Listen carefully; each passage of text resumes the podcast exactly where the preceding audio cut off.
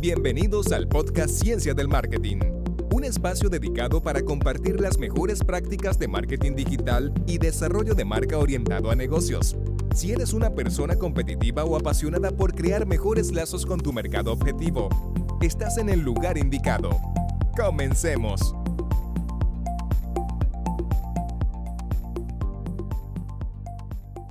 Puedes implementar las tendencias que quieras, pero ninguna tendencia puede sustituir lo más imprescindible, tener un buen producto o un buen servicio. El término de qué es bueno o malo puede ser subjetivo. Eso lo determina la recurrencia con la cual te compran. Y para que exista una recompra o una fidelidad, debe existir por detrás una buena oferta. Sé que no estoy reinventando la rueda diciendo esto, pero tú sabes que te compren solo una vez no es el mejor negocio.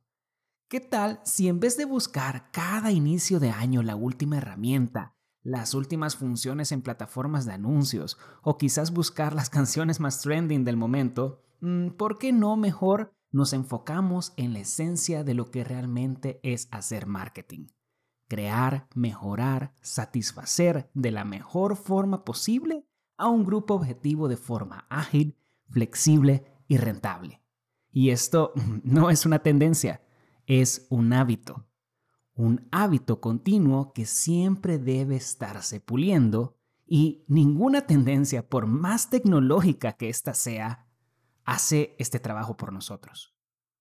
Las tendencias, por su naturaleza, son pasajeras y muchas veces esto nos desenfoca creyendo que solamente por implementarlas ya el éxito de un negocio está un poco más asegurado. Si lo piensas un poco más detenidamente, ¿cuál es el objetivo de una tendencia regularmente?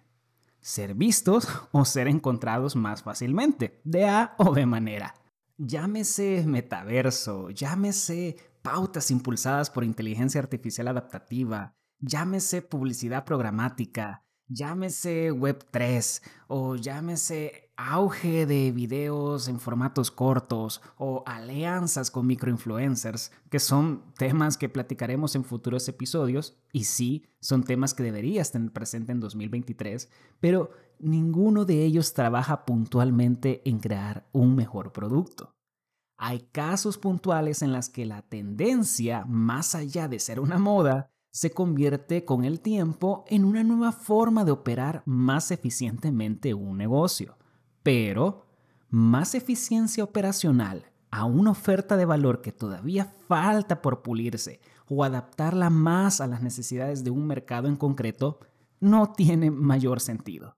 Es como que queramos mejorar C sin haber terminado la tarea en A y B.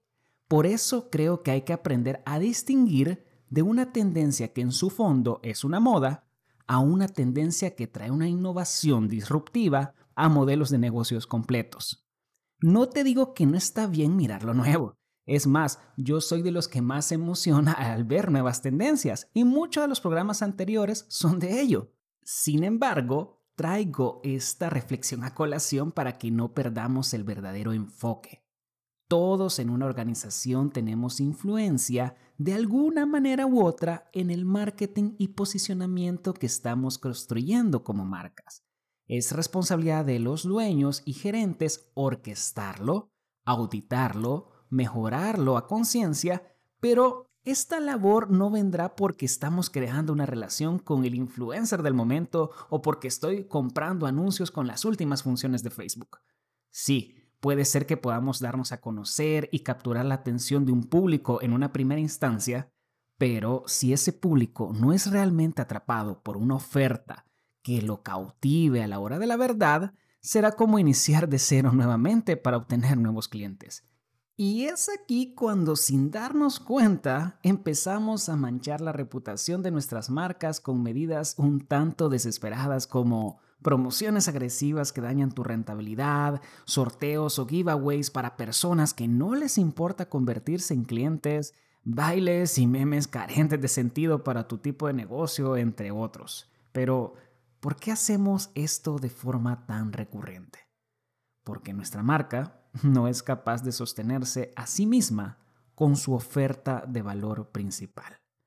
Es más fácil probar una tendencia nueva y ver qué pasa, a gastar nuestra energía innovando e invirtiendo dinero en cambios de fondo sobre nuestro producto o servicio. Esto último, por cierto, no es algo que contratando una agencia digital con un discurso sensacionalista puede hacer por ti, y el que lo haga te está engañando. Estamos hablando de cambios estructurales en tu negocio, y esa tarea solo la puedes hacer tú. Una oferta correcta a un mercado correcto es el corazón de las marcas que perduran en el tiempo. Esto es lo que verdaderamente es escalable.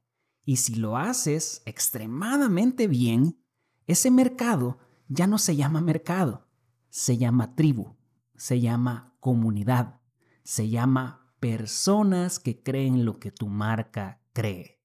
Y nuevamente, esto no lo hace una tendencia, esto lo hace un hábito continuo de querer mejorar nuestra propuesta, ya que si no la mejoramos nosotros, hay otra marca que sí lo hará.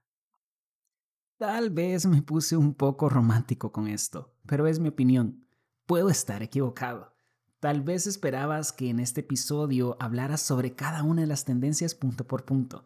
Lamento decepcionarte si es lo que buscabas pero prefiero que arranquemos el año con este mensaje, ya que para hablar de novedades podemos hacerlo en cualquier momento, pero arrancar centrados en qué es lo que importa y qué es lo que no dentro de una marca y cuestionarnos a nosotros mismos es algo que vale mucho más la pena hacerse en un inicio. No todas las tendencias y novedades son para todos, pero a partir de cuestionamientos correctos a nivel de marca, será lo que nos guíe posteriormente a buscar y saber escoger los medios o recursos idóneos para crecerla. Y bueno, yo dejo el episodio hasta aquí agradeciéndote nuevamente tu presencia. Recuerda calificar este programa con 5 estrellas en Spotify o Apple Podcast. De esta forma nos ayudas a llegar a más personas. Puedes compartir tus comentarios o preguntas al correo en la descripción para que podamos platicar más sobre este tema si gustas. Como Protolab te deseamos un feliz y próspero inicio de año 2023. Hasta una próxima ocasión. Muchas gracias por haber escuchado este episodio de Ciencia del Marketing. Si aún no lo estás, suscríbete a este podcast para traerte más contenido de valor. Para más información puedes ingresar a www.protolabagency.com. Jorge Escalante y su equipo te esperará en una siguiente ocasión.